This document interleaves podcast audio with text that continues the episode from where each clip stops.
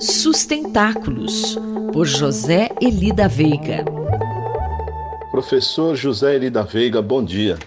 Fale-nos sobre os 50 anos da Utopia do Antropoceno. Teremos comemorações? Bom dia, Quinto. Bom dia a todos. Na semana que vem, principalmente no, na sexta-feira 4, vai, eh, em princípio, começar um período de uma semana que seria de comemoração do cinquentenário da primeira utopia do antropoceno, que é a utopia do desenvolvimento sustentável ou a utopia da sustentabilidade, como muitos preferem. Só que essa comemoração vai ser esquecida Dizer, ninguém vai lembrar que essa utopia da sustentabilidade está fazendo 50 anos. Porque, na verdade, essas expressões só começaram a surgir a partir dos anos 80, especialmente depois de 87, com um relatório chamado Relatório Brundtland, cujo título é O Nosso Futuro Comum. Antes dele, era usada em muitos documentos internacionais por organizações e ONGs muito atinadas a questões ambientais, mas não era, vamos dizer, a própria imprensa sequer mencionava esses termos. Né? Então, para todos os efeitos, todos, o que se acha é que desenvolvimento sustentável, sustentabilidade, essas expressões no sentido que a gente usa hoje, elas teriam no máximo uns 30 anos e não estariam agora comemorando um cinquentenário. Né? É, mas isso é, é uma questão discutível. Na verdade, sim, tem 50 anos. Mas, professor, por quais motivos essa questão se torna discutível? Pois é, Quinto. Então, é que a inovação cognitiva, digamos assim, ela foi anterior à retórica ou discursiva.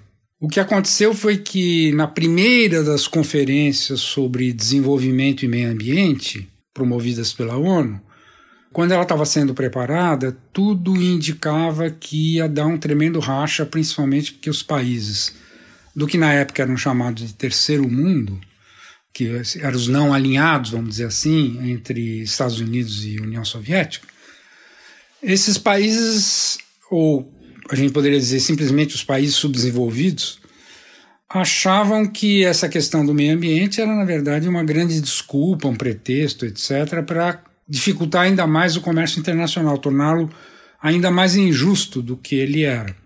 Então, te, houve uma operação muito bem arquitetada pelo coordenador da comissão, enfim, o, o líder da, da organização dessa conferência, que foi o Maurice Strong, que na época fez o seguinte: ele convidou um seleto número de economistas heterodoxos e botou eles reunidos ali num pequeno vilarejo milenar, mas pouco conhecido na Suíça, eh, chamado de Funier. E nesse desse encontro saíram as ideias que essencialmente rejeitaram, foi uma declaração que essencialmente rejeitou tanto a versão malthusiana quanto a versão cornucopiana da questão.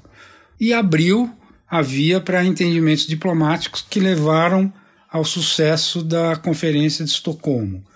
Olha, essa historinha aqui está contada numa coluna que sai amanhã no Valor uh, e permite que o ouvinte tenha mais elementos sobre a questão. Muito obrigado e até a próxima. Mais informações sobre sustentabilidade estão disponíveis no site sustentáculos.pro.br e na página pessoal do colunista zeli.pro.br. Eu, Antônio Carlos Quinto, conversei com o professor José Eli da Veiga para a Rádio USP. Sustentáculos, por José Eli da Veiga.